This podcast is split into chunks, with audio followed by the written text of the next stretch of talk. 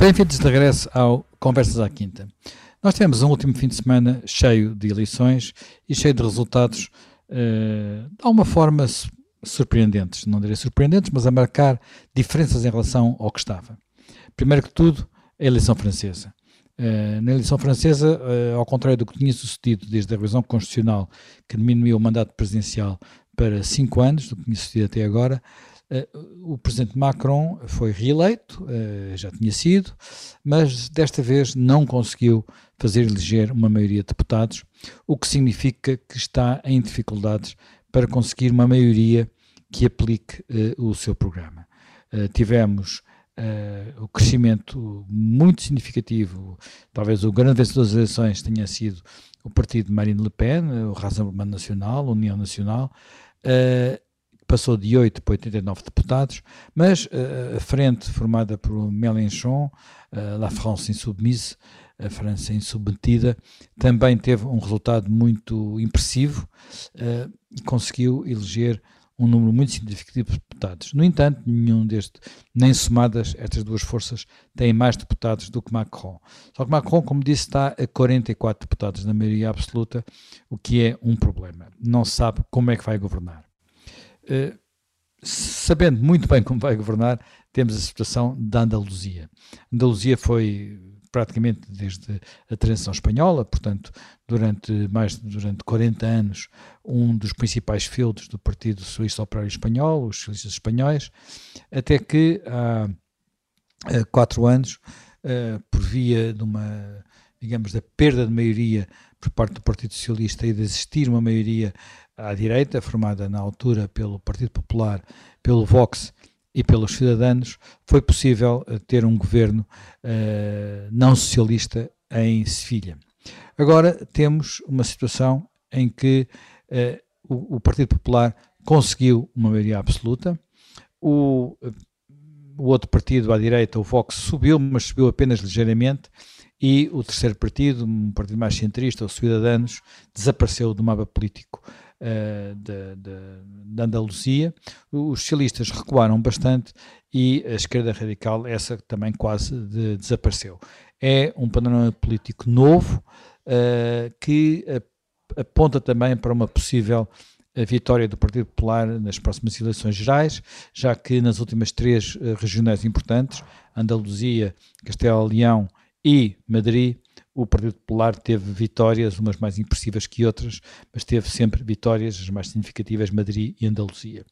Finalmente, finalmente, uh, temos a Colômbia. Nós já falámos aqui da Colômbia, já dedicámos um programa à Colômbia, já explicámos como o passado na Colômbia tinha, de certa forma, ficado para trás, nada iria ser igual, mas havia, subsistia a dúvida se esse nada igual, já que os partidos que há muitos anos governavam a Colômbia tinham ficado fora da segunda volta das presidenciais, subsistia a dúvida sobre se a governação seria feita por um político populista da direita, muito na linha de Donald Trump, ou por um uh, candidato clássico da esquerda colombiana, da esquerda revolucionária colombiana, uh, e, e, foi isso que ganhou. Petro ganhou as eleições, ganhou de forma convincente, não houve contestação ao resultado, e vamos entrar agora num período de alguma expectativa para saber até que ponto uh, o compromisso democrático desta esquerda radical colombiana é, uh, é de facto definitivo ou se poderá acontecer na Colômbia, que aconteceu noutros países da América Latina, que é a transição da democracia para um regime autoritário. Uh, Jaime Gama, três eleições, três eleições diferentes?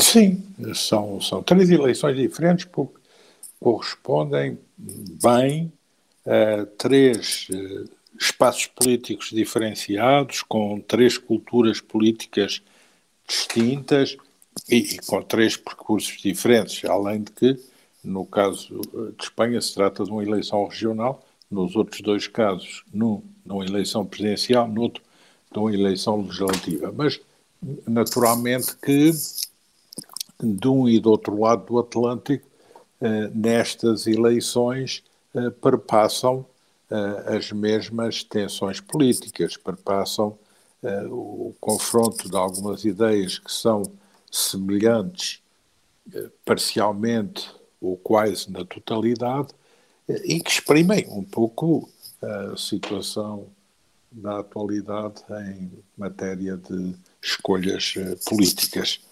Foram eleições interessantes porque foram eleições muito seguidas nos próprios países e a nível internacional.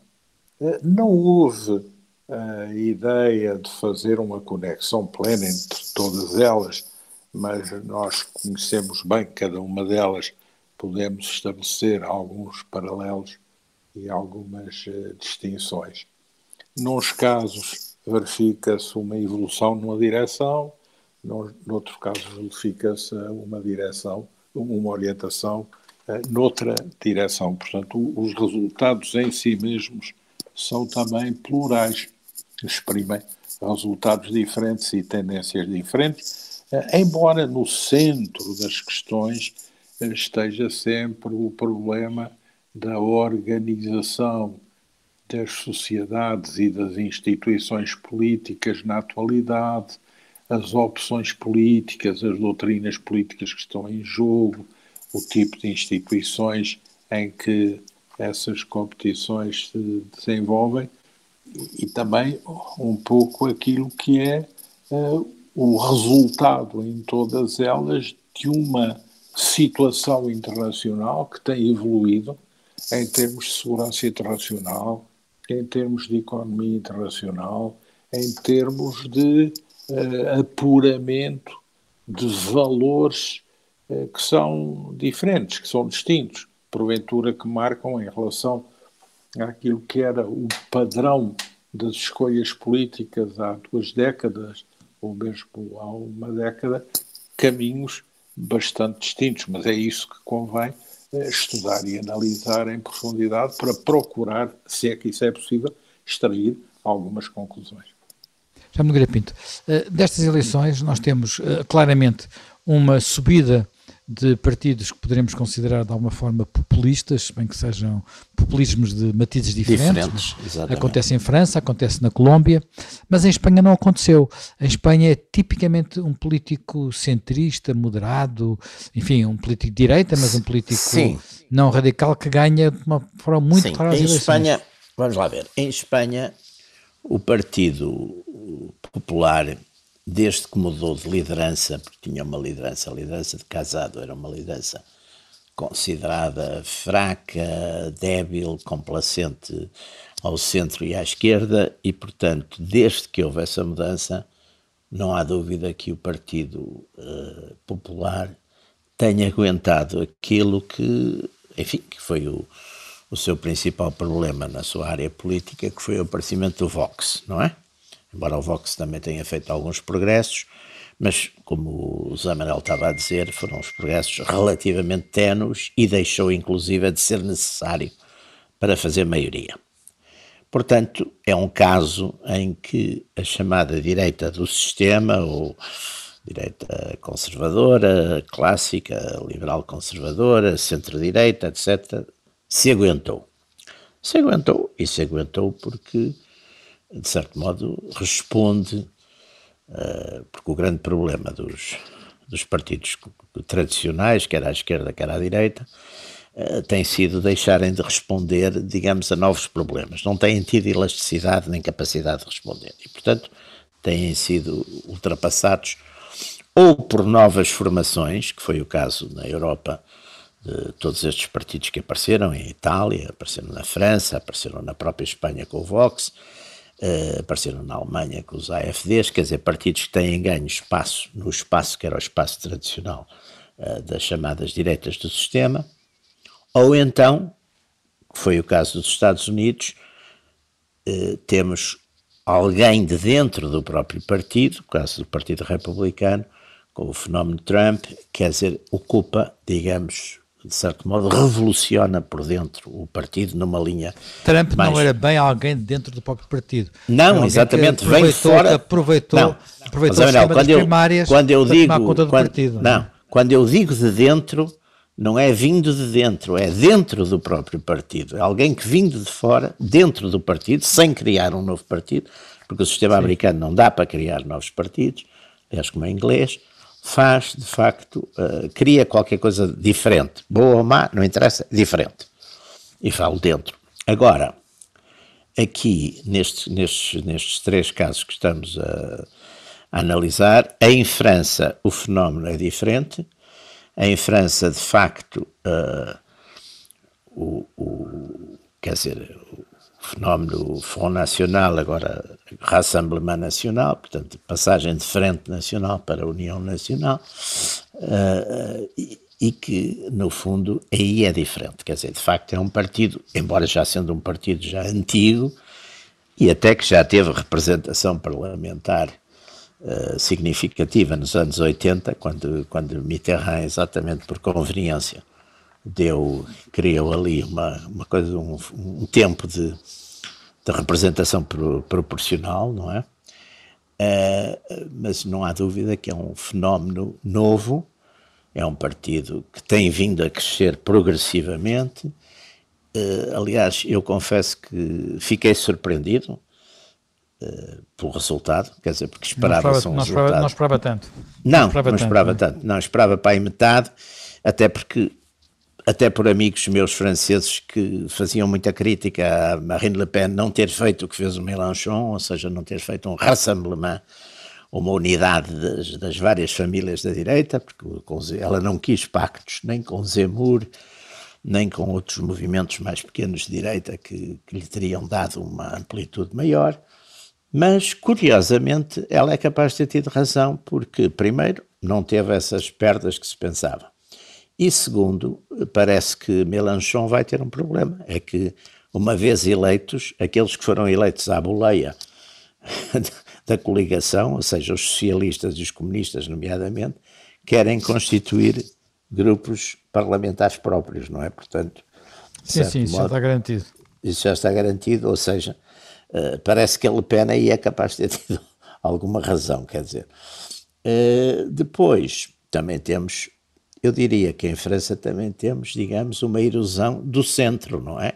Centro, centro-esquerda ou centro-direita, consoante a gente estiver a olhar. O centro seria o, o macronismo, não é? Esse macronismo está de facto a ter uma erosão, não teve, não conseguiu a maioria, a maioria absoluta no Parlamento. Portanto, tem aqui um bocado algumas alternativas que não parecem felizes, porque parece que não os republicanos, que seriam talvez o grupo mais indicado, até porque tinham o número de votos suficientes, mas não querem fazer, não é? Porque sentem que se fizerem isso trairiam o seu eleitorado e, portanto, acabar, podia acontecer-lhes o que aconteceu com, o, com os Cidadanos, que é um, é um, exemplo curioso da erosão do centro em Espanha, não é? Os Cidadanos eh, foi, acabou por ser eh, praticamente desaparecer. E, e, portanto, em França deu-se esse fenómeno. Na América Latina, curiosamente, no caso colombiano, Colômbia está a seguir as pegadas daquele fenómeno que estamos a assistir, que é de facto uma espécie de nova esquerda, é que tem vindo a ter triunfos eleitorais desde países como o Chile e a Argentina. É, é curioso que esta nova esquerda é dirigida por figuras políticas veteranas, não é? Ambos, ambos sexagenários, ambos, sim, sim. ambos com sim, bastante sim. idade, digamos assim. Exatamente, mas isso, enfim. É Aliás, como não é, não, é, não é novo, tínhamos, eu tínhamos também. Bernie Sanders, Jeremy Corbyn, não sim, sim, não, mas novatos. isso, olha, eu por um lado, como já me incluo também no número desses mais velhos, até acho, até acho, acho simpático e que essas figuras, quer dizer, que, que, haja, que haja aí, pelo menos na política, haja algum espaço para, para os mais velhos. Uh, é, é um fenómeno interessante.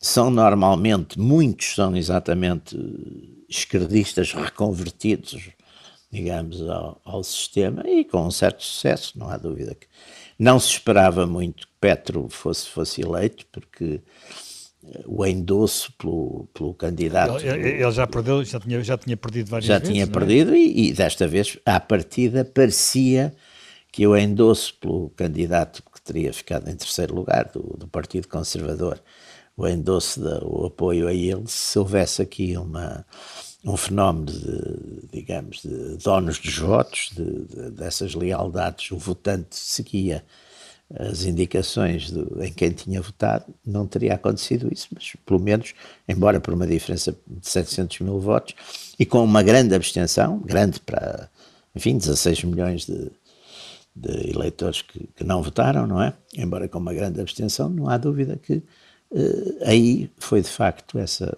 não sei se pudermos chamar nova esquerda, esquerda reconstituída, mas não há dúvida que é essa que saiu, que saiu vencedora. Eh, o que de facto, pronto, é uma novidade na Colômbia, que era, um, era uma espécie de, de, de, de rotativismo ancestral e, e, e, muito, e muito estabelecido, não é? Entre Partido Conservador e Partido Liberal, já aqui falamos disso, com, com famílias, eh, enfim, umas três ou quatro dezenas de famílias praticamente de onde saíam sempre os líderes políticos, e desta vez são, são, são pessoas de fora do sistema, até socialmente, e que, e que triunfaram.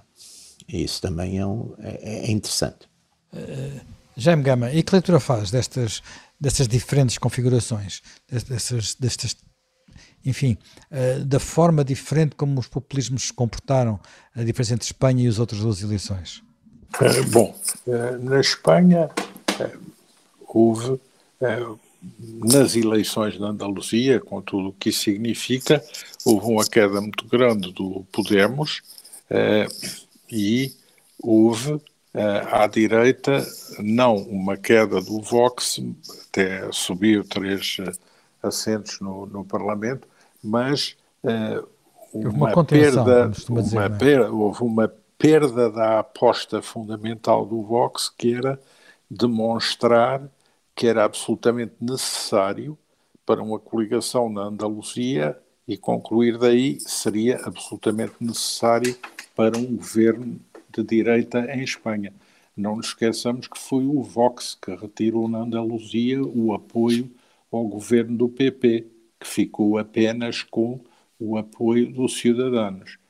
Realizando-se as eleições, o PSOE, eh, digamos, não estava preparado para uma alternativa na Andaluzia. Uh, baixou um pouco, mas também não foi uh, desfeito nem cilindrado, mas, digamos, não deu um grande contributo para o que é a disputa a nível geral da Espanha. E o PP fez, coincidindo com a nova liderança do PP nacional, uma aposta na Andaluzia que quer extrapolar para o resto de Espanha, quer dizer, um PP mais moderado, é um PP mais capaz de dispensar o Vox, porque é um PP mais moderado de... em que sentido, Jaime? Desculpe. Mais moderado no sentido em que uh, o atual líder do PP é mais moderado que o anterior. Mas e moderado tem... para a direita. Moderado de direita, mas é mais moderado mais moderado, é um homem de direita, mas é mais moderado do que Pablo Casado. E tem Mas o Casado disso... era acusado exatamente de muito, namorar muito à esquerda. Dizer, não, era o Casado era acusado de flertar um pouco com o Vox, de não deixar essa não questão acho, oh, já, bem não acho, não acho, ele pegou-se com a Ayuso ouça, em como Madrid. Se, não, mas como se viu na questão de, de, de, de León. E mas também... Era, enfim, Aí era mais do que, mais do que namoro, foi, foi quase necessidade, digamos assim. Foi necessidade. Certo, mas, mas, mas ele nunca fez, mas ele nunca fez da demarcação com o Vox a fronteira clara que agora está mas a este também não faz, eu também não acho que ah, este seja mas este tem as conclusões que este tira das eleições na Andaluzia e que tirou ontem no órgão nacional do PP é de que o caminho para o PP é o caminho da moderação, que é uma coisa da em moderação, que ele... mas da moderação, mas sendo firme nas questões da unidade nacional, nas questões não, do, não isso não está em causa. Nessas questões isso, fraturantes. não, tudo, mas isso. é uma diferença. O casado não era muito, não é? Mas o casado é andava ali um bocadinho aos saltos. Mas é uma diferença em relação à senhora Ayuso muito clara. E é uma cooptação do que foi a linha demonstrada na Andaluzia por Moreno, que é uma linha de que nós, PP, digamos, mais ao centro, somos capazes de quê? Somos capazes de desfazer os cidadãos, somos capazes de recuperar na abstenção, somos capazes de ir buscar votos ao PSOE e só assim é que vamos anular a pressão do Vox. E isso é uma leitura que quer o João Moreno, quer o novo líder do PP se apressaram logo a fazer das eleições da Andaluzia. Pois, e é com isso que vão às eleições gerais em, em Espanha. Porque Pablo Casado tinha um discurso bastante diferente, tinha uma ambiguidade estrutural na relação quer com a Ayuso, quer com o Vox, portanto, eu acho que aqui há uma clarificação, uma pretensão de hum. clarificação do PP mais centrado do que na, na, na, linha anterior. Mas são eles próprios que tiram essa conclusão. Eu estou apenas a analisar o que resulta das declarações que eles fazem. Hum. Uh, já me Pinto, pareceu-me que não estava muito de acordo com a análise que o Jaime Gama estava a fazer. Não, porque eu acho que, vamos lá ver, as questões fratura, vamos lá ver, as questões que me parecem, digamos, também é a minha leitura, também não é, não, não e, e, e, confesso também que não, não vi estas últimas conclusões, mas o que me parece que, que, que acontecia com, com, mas que acontecia com o, com o Pablo Casado e com e que toda aquela polémica dele com a Ayuso em, em Madrid, etc., era que ele tinha uma linha, de certo modo, um bocado mole, indefinida e, e ambígua, digamos, nas questões. Vamos lá ver quais são as questões que, que, contam um bocado hoje em dia para estas coisas, já não direi das direitas ou das esquerdas, mas daquilo que define ou que separa o amigo do inimigo, em Espanha concretamente. É questão da unidade nacional, que me parece que é, enfim, que no fundo o Vox surge exatamente porque o, o Partido Popular, e o Partido Popular na gestão, na gestão casado, não é? é já na anterior também, mas é, é visto como um partido que tem algumas debilidades. Aliás, curiosa, curiosamente, os Ciudadanos o seu grande, a sua grande, o seu início, o seu, uh, o seu sucesso inicial foi exatamente na Catalunha por causa dessa, dessa incapacidade, também, de certo modo, na questão nacional do, do, do, PP. Quer dizer, o Cidadanos surgiu um bocado como. E depois, enfim, também teve aquela preocupação de, de procurar respeitabilidade mais, mais ao centro, mais numa certa ambiguidade, e isso também, de certo modo, também acabou por sair caro. Uh, e o PP do, do Casado, enfim, uh, vemos, vemos, ou pelo menos viu-se um bocado com uma certa debilidade e, e que acabou por levar à, à própria queda do, do, do, Casado, porque nas questões, quer dizer, vamos lá ver, as questões, essa questão nacional, e depois há uma questão que eu acho que é um bocadinho geral, que são as tais questões fraturantes que têm a ver com, uh, com todos estes aspectos das, legislações sobre o aborto, sobre a eutanásia, eh, sobre os casamentos eh, ou não de, casamentos de pessoas do mesmo sexo, assim, essa, essa agenda, digamos, das questões fraturantes. E eu penso que, eh, nesse aspecto, esta nova liderança do Partido Popular é mais, é mais definida nesse sentido do que era anterior, quer dizer, não, não sei, é a minha percepção, quer dizer, não estou a dizer que, que, seja absoluta, mas é a minha percepção. Agora, claro que o Partido Popular tem que, se quer, se quer, se conseguir responder nestas questões, digamos, a uma parte significativa do eleitorado espanhol, ah, com certeza que aí uh, o Vox fica, não direi neutralizado, mas fica com o seu crescimento quer dizer, su, su, su, com as suas razões de crescimento, que eram exatamente o sentimento de alguma debilidade por parte do PP nessas matérias. Agora, também não digo que os dirigentes do PP, uma vez conseguido aquilo que pretendem, que, que o seu discurso justificativo seja outro, não é? Isso também não está, não está fora das regras, não é? Bem, eh, não sei se quer acrescentar alguma coisa sobre Espanha, Jaime Gama, mas é, é muito interessante uh, ver, uh, irmos para Espanha para todos os efeitos. Tivemos um triunfo do centro, Uh, na Colômbia e em França não tivemos esse triunfo do centro. Há um livro recente de Francis Fukuyama sobre o futuro do liberalismo, liberalismo que é entendido como regimes liberais, não apenas como economia liberal, e podemos ficar com, enfim, na América Latina temos sempre dúvidas quando há mudanças políticas mais acentuadas, o que é que vai acontecer, mas em França não deixa de ser muito surpreendente, ou pelo menos muito significativo, que praticamente metade dos eleitores tenham votado em soluções políticas, uh, podemos de alguma forma classificá-las como extremistas, não é? Uh, ou pelo menos radicais, quer, quer, quer, as propostas de Le Pen, as propostas de Mélenchon, que uh, até são semelhantes em algumas áreas da economia, mas depois são radicalmente diferentes noutras, até por razões mais culturais quase. como, é que, como é que interpreta a evolução destes países? A França corre riscos? A Colômbia corre riscos? É, bom, a situação é, é bastante diferente num país e no outro. Atendendo sim, claro, claro. A, a, situação, a, a tradição, a, tradição, tudo. É? Sim.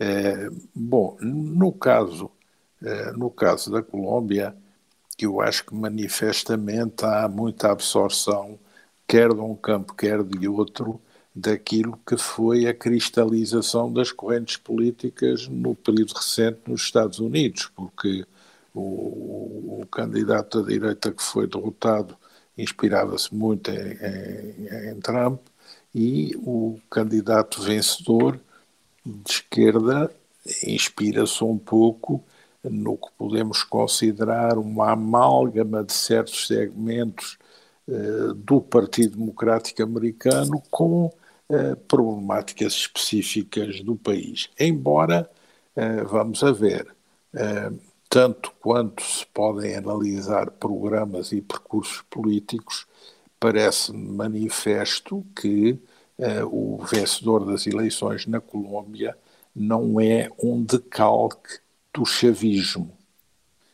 Isso está fora de dúvida é uma tradição política diferente, uma orientação diferente. Eh, uma cultura diferente, até eu diria. Uma não? cultura política diferente Sim. dos países. Eh, pode-se dizer que é uma esquerda eh, radical, mas que procurou apresentar um programa um pouco cotejado com uh, algum realismo quanto à situação financeira, e à situação económica e com alguma prudência, porque, apesar uh, do presidente ter vencido as eleições e do seu partido ter presença, ou a sua coligação ter presença nas instituições parlamentares, não tem maioria nas instituições parlamentares e tem a consciência plena de que precisa negociar e não quer uma ruptura, nitidamente, não quer um afrontamento, não quer uma ruptura. Aliás, é interessante verificar como o candidato vencido aceitou a derrota eh, e apelou para o Isso presidente é muito, eleito. Na América Latina é muito, é muito significativo, em muitos países. apelou acontece, para o presidente eleito ter moderação na forma como vai executar o seu mandato. Portanto, não entrou também logo a querer afrontar o presidente vencedor, porque o presidente vencedor também sai de um campo de ruptura com o sistema anterior, de que o candidato derrotado eh, também fazia parte como candidato pela direita em contestação a esse sistema. Há aí até uma certa cumplicidade interessante de verificar. Portanto, uhum. as situações são diferentes. Eh, em França, é o típico percurso francês, porque é um percurso em que a esquerda clássica, que já tinha sido subvertida por Macron, agora é subvertida por Mélenchon, e em que eh, depois no campo à direita, a direita clássica é eh, finalmente, claramente vencida pelo Rassemblement Nacional e o Rassemblement Nacional consegue nas legislativas o que não tinha conseguido nas presidenciais, que é a eliminação do seu concorrente Zemmour, eh, que tinha perturbado toda a primeira volta das presidenciais e que nestas legislativas foi logo eliminado na primeira volta. Portanto, há uma certa consolidação do Rassemblement Nacional que fica no Parlamento como o terceiro grupo parlamentar, visto que o primeiro será o grupo do partido originário de Macron, o segundo grupo será o do Rassemblement Nacional e o terceiro grupo será o do partido original de Mélenchon, Les Insoumis, que faz parte dessa frente NUPS eh, com que concorreram uhum. às legislativas. Portanto, há aqui uh, um percurso que vai conduzir necessariamente a, a um presidente não tendo que gerir uma coabitação, porque os seus opositores não são capazes de gerar um governo de maioria como pretendia Mélenchon, como se passou, por exemplo, com eh, Chirac e Jospin. Chirac Mitterrand, antes, sim, e antes ao contrário, Chirac. Mitterrand Chirac, exato, porque aqui uhum. a oposição, isso era o projeto Mélenchon que não foi conseguido, portanto, em, princípio haverá um governo, uh, porventura, do campo presidencial com apoios flutuantes. E, porventura, tudo isso conduzindo a uma pois. nova clarificação em eleições que, no caso francês, como as eleições não rompem pelo lado do presidente, que tem um mandato claro e mais definido, eh, terão que suscitar uma clarificação eh, no campo parlamentar. Mas, digamos, é também uma situação nova, porque não houve claramente uma vitória anti-presidente. Eh, houve uma perda do presidente deixando o seu campo político sem a possibilidade de usufruir de uma maioria e também impedindo a oposição de gerar uma maioria que levasse a uma coabitação.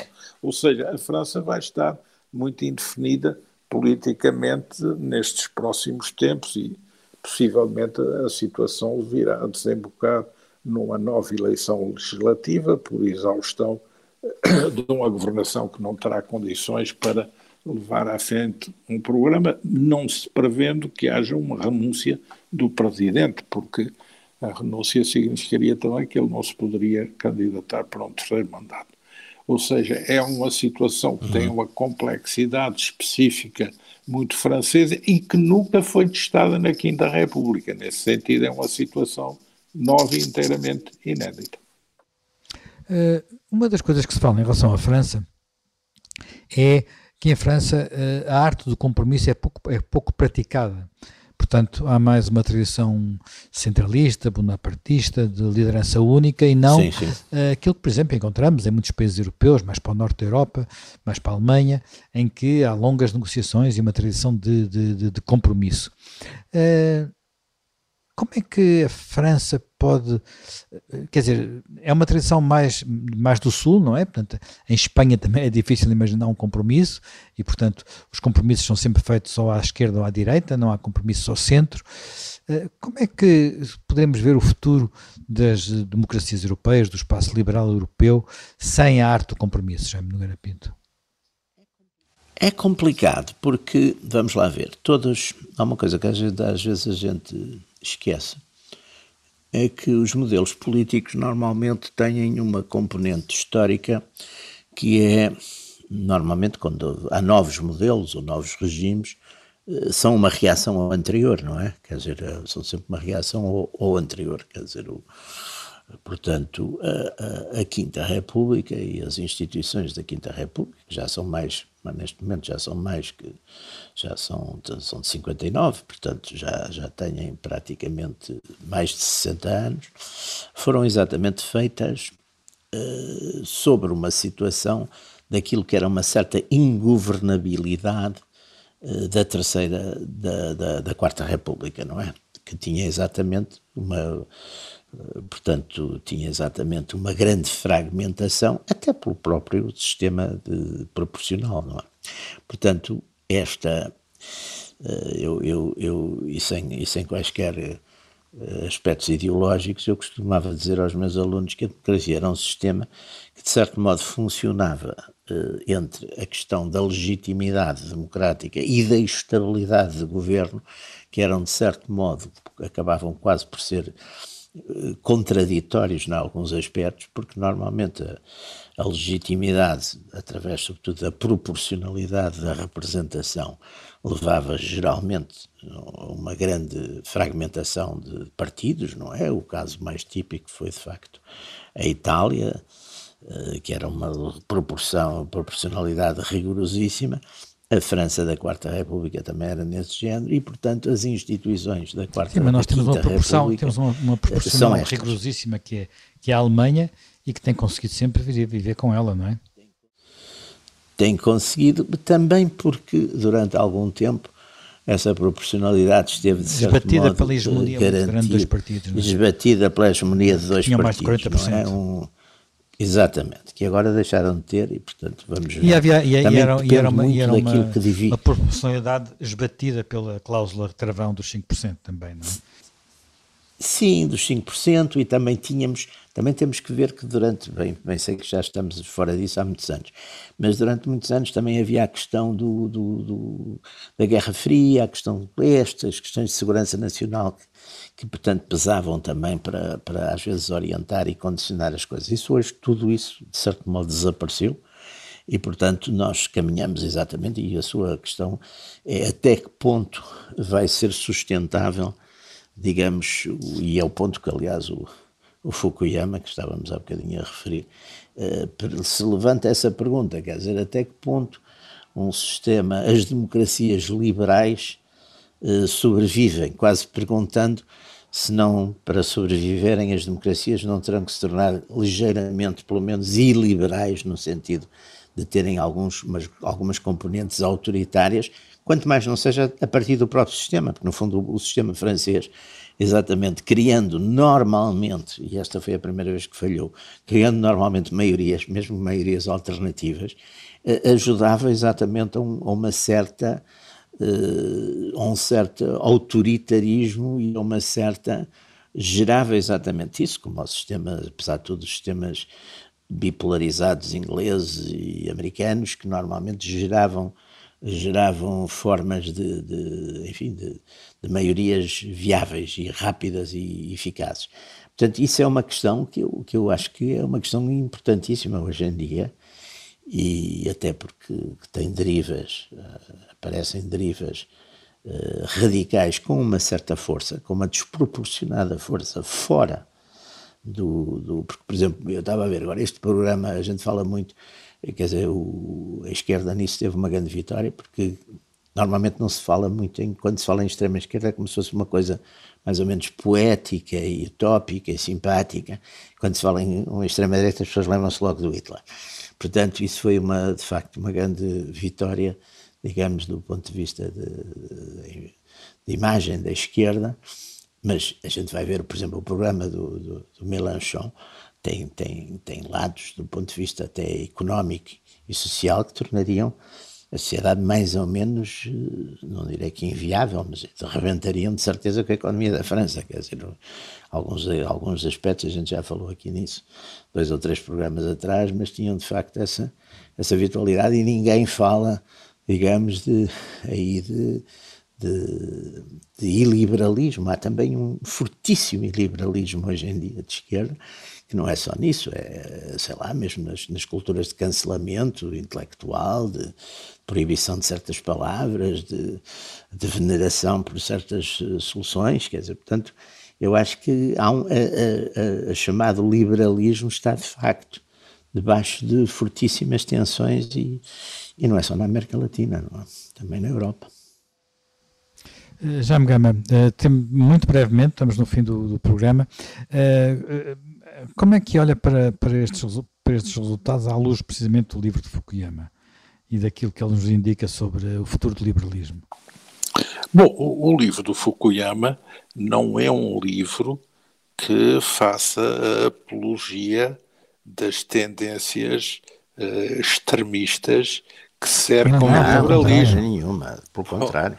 Ele pelo contrário, tem claro. a cautela de examinar e bastante bem eh, o que são as linhas de ataque que pela direita e pela esquerda o liberalismo clássico tradicional tem vindo a ser objeto, eh, e depois até tem um final em que procura apontar não soluções concretas políticas, mas soluções de filosofia e de orientação geral para que o liberalismo de centro, o liberalismo clássico, liberalismo tradicional, consiga eh, absorver, contornar e superar essas uh, ilusões.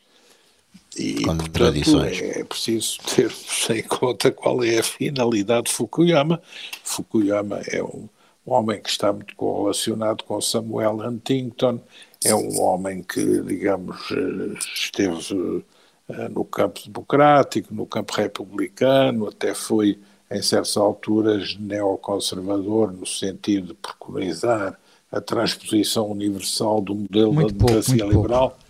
mas moderadamente. E, e, depois, eh, nos seus mais recentes livros sobre ordem política e sobre identidades, agora neste manifesto, porque este liberalismo dos seus descontentes é um manifesto, eh, procura, digamos, dar indicações. Sim, a questão da identidade nacional, que é a questão para que haja soluções equilibradas. Ele, no fundo, quase que apela a um sentido de moderação eh, nos intervenientes políticos para se conseguir manter, reabilitar um sistema que é um sistema, eh, digamos que está provado que é mais garantístico do que todas as alternativas que desenham modelos que são um pouco modelos que não têm modelo nenhum, exploram contradições, avançam com frases emblemáticas, mas quando se pergunta que regime político, que Constituição, eh, querem uma Constituição e um Estado de Direito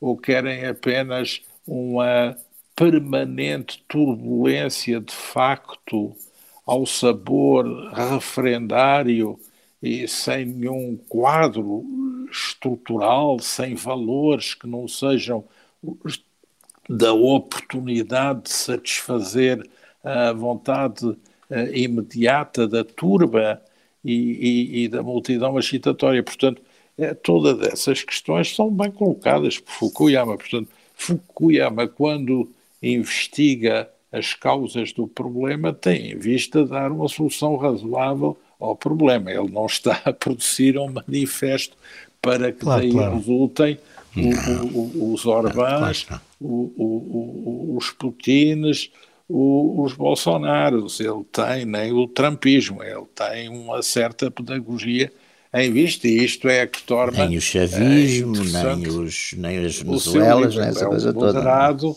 toda. Uh, pedagogo se a pedagogia vai ter um êxito pleno, esse é o desafio que temos pela frente. Bem, nós acabamos mais um programa, mais um Conversas à Quinta. Uh, Reencontramos-nos dentro de uma semana com um novo tema.